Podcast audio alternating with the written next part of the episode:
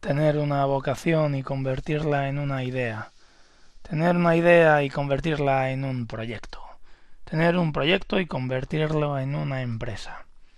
Tener una empresa y vivir de ella. Retirarse trabajando. Trepar por nuestros sueños es escalar nuestras empresas. O como diríamos aquí, Ana Capomunt.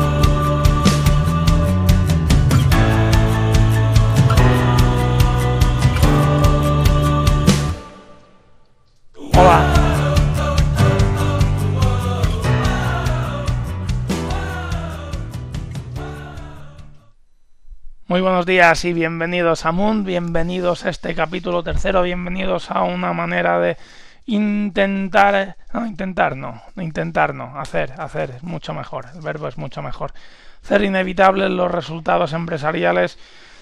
Ya sabemos que en muchas ocasiones, la verdad, o casi todos, pues eh, los que estamos metidos en el mundo del emprendimiento, eh, vivimos entre dudas, entre dudas de si esto lo estoy haciendo bien, si esto realmente es el camino correcto, la mejor manera de llevar a cabo esta cosa, si tal vez tendría que haber planteado una estrategia diferente, si tal vez em, me equivoqué en esto, me equivoqué en esto otro. Sin embargo, sin embargo, hay una hay un denominador común en toda la historia y es cuanto más cuantificable es una decisión, más fiable es su resultado. Si tú basas tus pensamientos, tus decisiones, tus intenciones en corazonada, en mm, percepción, en creo que esto puede funcionar, mm, tu nivel de riesgo es alto y cuando llega el momento de, de andar por el camino, la sensación de no saber si estás o no en el camino correcto es alta, porque no tienes ninguna referencia. O sea, ir sin referencias es terrible. Está la otra parte de cuantificar las decisiones, es decir, bueno, eh, eh, hay este resultado, o hay esta muestra, o hay estos números que me dicen esto, hay estos otros números que me dicen esto otro, en base a todo ello, mi camino es este. Y por el camino, además, yo voy teniendo indicadores, voy teniendo... Em, sí, percepciones, pero numéricas, evidentes, de que o voy bien o voy mal. Y esto es precisamente lo que intentamos aquí. Minimizar el riesgo a través de la numeración, a través de la evaluación correcta. Por ello hoy avanzamos en el tercer capítulo de intentar avanzar correctamente en todo esto y tener los pies y la tranquilidad de decir al menos los indicadores me dicen que voy bien. Por ello, vimos en el, en el capítulo anterior cómo analizar un socio. Este es el primer error que comentan muchísimos empresarios me equivoqué en el momento de montar la empresa con este socio. Bien, aprendimos indicadores, tenemos la plantilla para analizar si nos conviene o no nos conviene este socio o en qué podría mejorar o dónde está fallando. Y entonces hoy vamos al segundo error, um, que yo lo pondría juntamente con el primero, que es equivocarse a la hora de escoger la idea, el proyecto o aquello a lo que nos vamos a dedicar. ¿Qué, es lo que marca a, Mark Zuckerberg o a, o a Facebook o a, a todos estos emprendedores? Fijaros, mm, Facebook, Mark en este caso, podría haber vendido Facebook por, por mil millones y no lo hizo. Sin embargo, lo que hizo él fue comprar WhatsApp, fue comprar Instagram. ¿Por qué? Porque su intención en, en el mundo no se basa ciertamente en el dinero, sino en la manera de hacer llegar a los demás su idea y de hacer un mundo con unas conexiones y unas comunicaciones mucho más ágiles, mucho más rápidas y con una conexión global inmediata. Esa es su idea. Por eso no vendió. Porque él lo que quiere es democratizar la comunicación. Bien. Esto pasa a muchísimos empresarios. Ah, hoy esta mañana veía la entrevista a un tío que ha, conseguido montar, la verdad, un, imperio de, hamburguesas. Es Goico, no sé si conocéis la cadena, tienen muy buenas, muy buenas pintas las hamburguesas que hace. No las he probado. Entonces, cuando le hablan del futuro, él dice, em, yo tengo la necesidad o tenemos la intención o tenemos una estrategia para hacer, para hacer llegar a nuestras, nuestras hamburguesas a más personas y por tanto crecer. Cuidado, no lo ha dicho al revés, no ha dicho no. Eh, nuestra intención es crecer y es facturar más y es ganar más dinero. Todo eso puede ser que se esconda, pero, pero su idea motriz y lo que le ha llevado a donde le ha llevado no es el ganar dinero directamente, sino es estar convencido de que hace unas hamburguesas súper buenas que, que, son eh, una delicia y que las tiene que hacer llegar a toda la gente porque cree en su idea. Esto, si se aplicara en todas las empresas, cambiaría radicalmente el mapa de, de la situación empresarial de mucha gente. Por esto hablo de este error, porque lo que hace mucha gente es decir, bueno, me voy a meter en esto porque la rentabilidad que me ofrecen es altísima, o porque las probabilidades de crecer y de irse para arriba son muy altas. Bueno, estos son indicadores que se tienen que mirar, no digo que no. Pero la verdad de un proyecto empresarial no se esconde ahí detrás. Porque cuando tú solamente te enfocas en la rentabilidad, cuando tú solamente te enfocas en las posibilidades de crecimiento y en el sueldo que te puedes llevar a final de año y en el coche que te puedes comprar, es mm, estás poniendo trabas a que las cosas te vayan bien. Porque te vas a meter en un sector que te va a decir, no, mira, escucha, monta un restaurante. Un restaurante, bueno, se habla siempre de la típica regla de la, de, de la restauración, que es 33% de mercaderías, 33% para el personal y 33% de, de, la facturación se va a beneficio del empresario.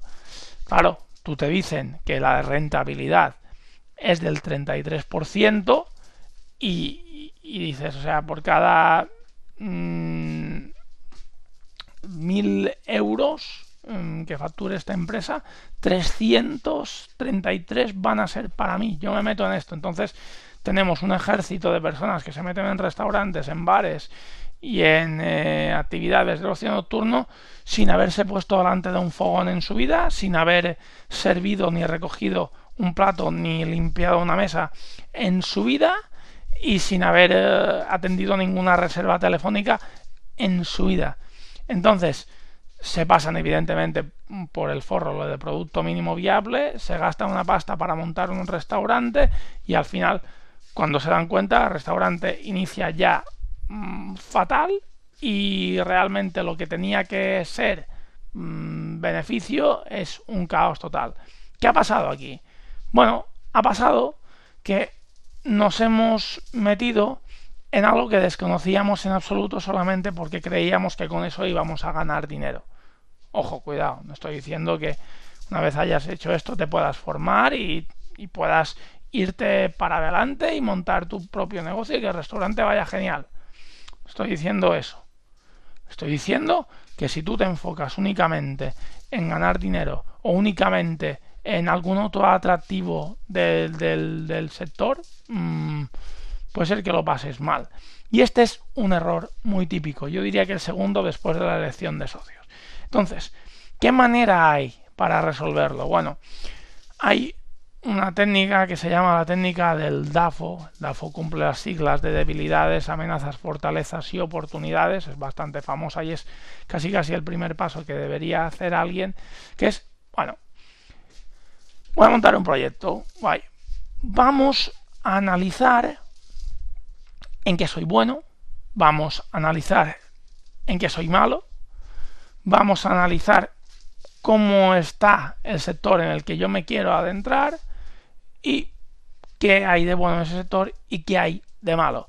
Hacer este ejercicio te salva ya de, de, de, de, o sea, muchísimas, muchísimas, muchísimas castañas.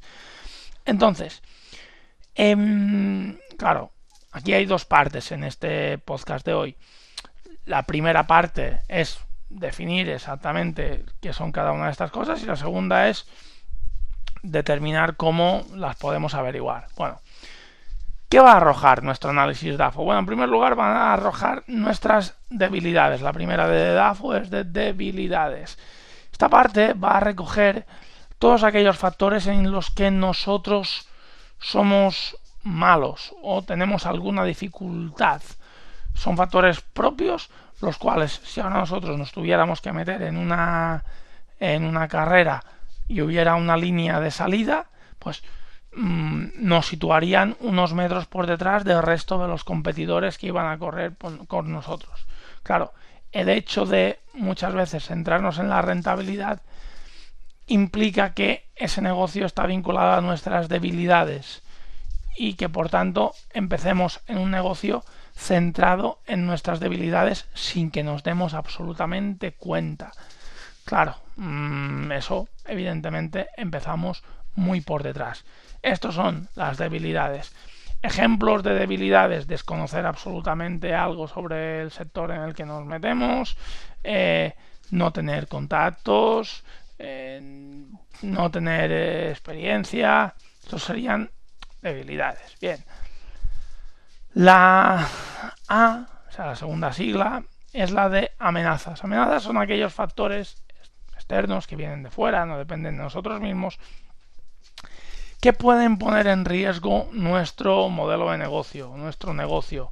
Lo pueden hacer tumbar. Amenazas son factores que dificultan que nosotros crezcamos. Un ejemplo claro de una amenaza es la entrada de un nuevo, por ejemplo, partido político que cambie mm, una subvención a la que nosotros estamos adheridos y que nos ayuda muchísimo a lanzar. Cuidado con vivir de subvenciones también, ¿eh? a paréntesis que abro. Eh, mm, no sé, eh, más amenazas. Pues el cambio de una ley que realmente limite lo que nosotros podamos hacer con nuestro, con nuestro negocio como por ejemplo algún tipo de contratos que lo vayan a suprimir y que tengamos pues parte de nuestra plantilla en ese tipo de contratos. Bueno, estos son amenazas y hay que analizarlas también.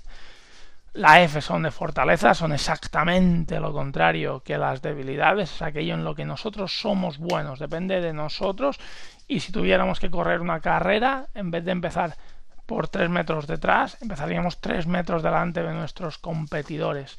Es aquello en lo que nos debemos agarrar para tirar adelante.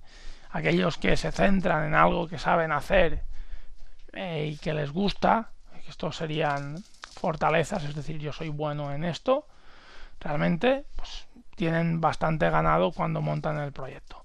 Y finalmente nos quedan la O, que son las oportunidades, que en este caso se refiere a todas aquellas eh, acciones o aquellos factores externos que vienen de fuera, que no dependen de nosotros y que lo que hacen es permitirnos eh, crecer, evolucionar y algo a lo que nos podemos agarrar y que haga crecer nuestro negocio mm, de una manera brutal. De la misma manera que una, un cambio de ley podía representar una amenaza, también puede representar una oportunidad. O sea, imagínate una empresa constructora que ahora mismo pues va a invertir en un sitio y resulta que del ayuntamiento le recalifican los terrenos y esos terrenos que tiene para construir, eh, en vez de poner a hacer dos pisos, ahora puede hacer cuatro. O sea, imagínate, eh, es una oportunidad enorme. Hay que, ver todo, hay que ver todo, eso. Por tanto, claro, la gracia está en montar un cuadro, montar una matriz, en un cuadrante las debilidades, en otro las fortalezas, en otro las amenazas, en otro las oportunidades, y mirarnos en qué somos buenos, en qué somos malos, qué oportunidades hay y qué amenazas hay. Y a partir de ahí, pues decir, pues mira, yo voy a montar mi proyecto, que lo voy a centrar en mis mmm, fortalezas, que me he dado cuenta que son estas. Voy a intentar depender muy poco de mis debilidades, es decir, no tener que hacer actividades que, o que mi empresa para funcionar tenga que hacer actividades que necesite de mis debilidades o poner en funcionamiento algo en lo que yo no soy bueno para que marche y del mismo modo también algo que se aleje de las amenazas y que esté en un momento, por ejemplo, creciente, que haya una oportunidad para agarrarme. Esa es una manera de iniciar, un punto de vista muy, muy, muy bueno para arrancar cualquier proyecto empresarial. Es la primera parte. Bien, entonces tenemos este resultado. ¿Cómo llegamos a este resultado? Es decir, cómo determinamos nuestras debilidades, cómo determinamos nuestras fortalezas, cómo determinamos las oportunidades y cómo determinamos las amenazas. Bien, esto está recogido en la plantilla. En, en este caso, lo que hay que hacer es separar por dos partes. Es decir, primero de todo, analizarse internamente y segundo de todo, analizarse externamente. Tenemos el análisis interno por un lado y el análisis externo por el otro. El análisis interno nos va a determinar debilidades y fortalezas y el externo nos va a determinar amenazas y oportunidades. Esas son las dos caras de, del análisis DAFO. Entonces, ¿qué preguntas debo hacerme yo para mmm, conseguir saber mis debilidades y fortalezas? Bueno, pues como al final son lo contrario, debilidades que fortalezas, la pregunta es una. Dependiendo, son varias, pero es una misma para saber si eso es debilidad o fortaleza. Dependiendo de la puntuación que le demos, si en eso somos fuertes, eh, será fortaleza. Si en eso la puntuación es negativa, será una debilidad. Por ejemplo, una pregunta que podemos hacer y que viene recogida en la plantilla es mmm, lista de contactos que yo tengo. Bueno, si yo soy una persona que conoce gente, gente del mundo en el cual además me voy a involucrar, con capacidad de contactos y con una red bien formada, pues eso es una fortaleza, por tanto le doy un valor alto de 5, por ejemplo, si mi lista es muy extensa. ¿Qué pasa? Al contrario, decir, no conozco a nadie. O sea, soy un pipiolo, me gusta esto, o sea, me, me, gusta el sector en el que me voy a meter, pero francamente, eh, es, que, es que no conozco a nadie, no he hablado nunca con nadie que pueda estar metido en esto ni que me pueda echar un cable. Por tanto, eso es una debilidad. Entonces, si tu negocio requiere de contactos, cuidado porque antes de iniciar tu negocio a lo mejor sería conveniente que primero consiguieras los contactos y luego arrancaras. Porque ir construyendo a medida que el proyecto avanza es, durillo. Bien, eh, ¿qué más podemos hacer? Bueno, pues podemos analizar si en aquello pues nosotros tenemos experiencia o tenemos formación. Si yo llevo años dedicándome a eso en otra empresa de la competencia y conozco completamente todo el sector, pues tengo experiencia en ese sector, es una fortaleza. Si yo no he entrado nunca, solamente lo he visto por la tele, cuidado, ese sector para mí es una debilidad, no lo conozco. Desde esta manera, la plantilla lo que hace es arrojar en la hoja de resultados las debilidades y hacerte tu listado y las fortalezas y hacerte tu listado y además darte el peso de cada uno de estos elementos que componen debilidades y fortalezas. Bien, en el otro lado tenemos amenazas y tenemos oportunidades. Tenemos lo que es el análisis externo. No depende de nosotros, sino de las condiciones que vaya a suceder. En este caso, lo que analizamos son dos cosas. Uno es el microentorno y otro es el macroentorno. Es decir, microentorno es lo que envuelve ciertamente a la empresa como proveedores, como clientes y el, competidores y el macroentorno son todos aquellos factores de un tamaño mucho más grande, como por ejemplo serían factores ambientales, factores tecnológicos, factores de la sociedad, factores económicos. Todos estos elementos al final pues, determinan si nosotros podemos subir alguna amenaza o podemos aprovecharnos de alguna oportunidad. ¿Qué podríamos analizar aquí? Bueno, pues em, en los clientes, por ejemplo.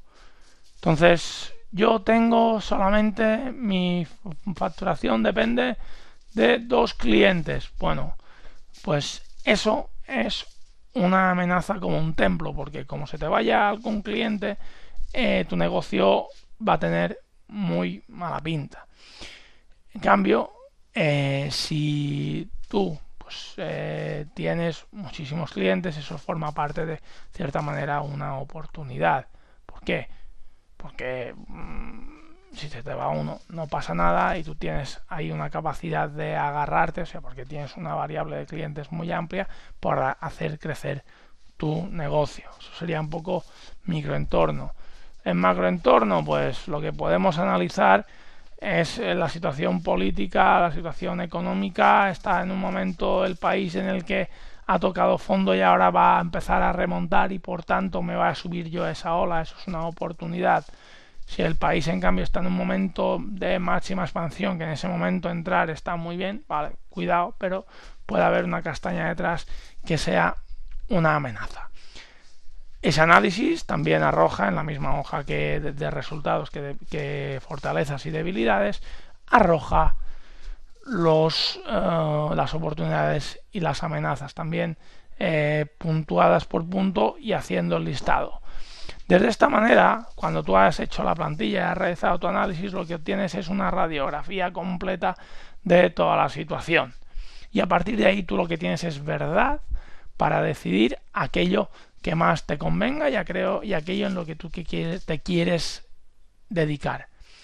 Pero ahora bien, lo haces con conocimiento de causa, no marcado por si hay dinero, por si eh, me parece atractivo lo que puede haber ahí detrás, sino porque yo soy en ello fuerte, yo tengo fortalezas que me pueden servir para ese sector y por tanto creo que le voy a sacar rendimiento. Tomar la decisión desde ahí, desde un punto de vista cuantificado, os aseguro que disminuye muchísimo el riesgo de que la empresa caiga. Por tanto, agarraros a la plantilla, analizar vuestra situación tanto interna como externa y a partir de aquí intentad lanzar vuestros proyectos porque los resultados van a ser mucho mejores. Hasta aquí el programa de hoy este capítulo referente al DAFO. Espero que tengáis muy buena semana. Un abrazo a todos. Si te ha gustado este podcast, lo que puedes hacer son tres cosas. La primera de ellas es suscribirte a munt.es, donde tendrás acceso a todas nuestras plantillas y a todos nuestros comentarios asociados a los podcasts. El segundo punto que puedes hacer es seguirnos en YouTube, en iVoox, en Spotify, en Google Podcast y en Apple Podcast para así estar al corriente de toda nuestra información sobre negocios, empresas, ideas. Y el tercer punto es valorarnos con 5 estrellas y compartir todo nuestro contenido para así divulgar una forma de hacer inevitable los resultados empresariales.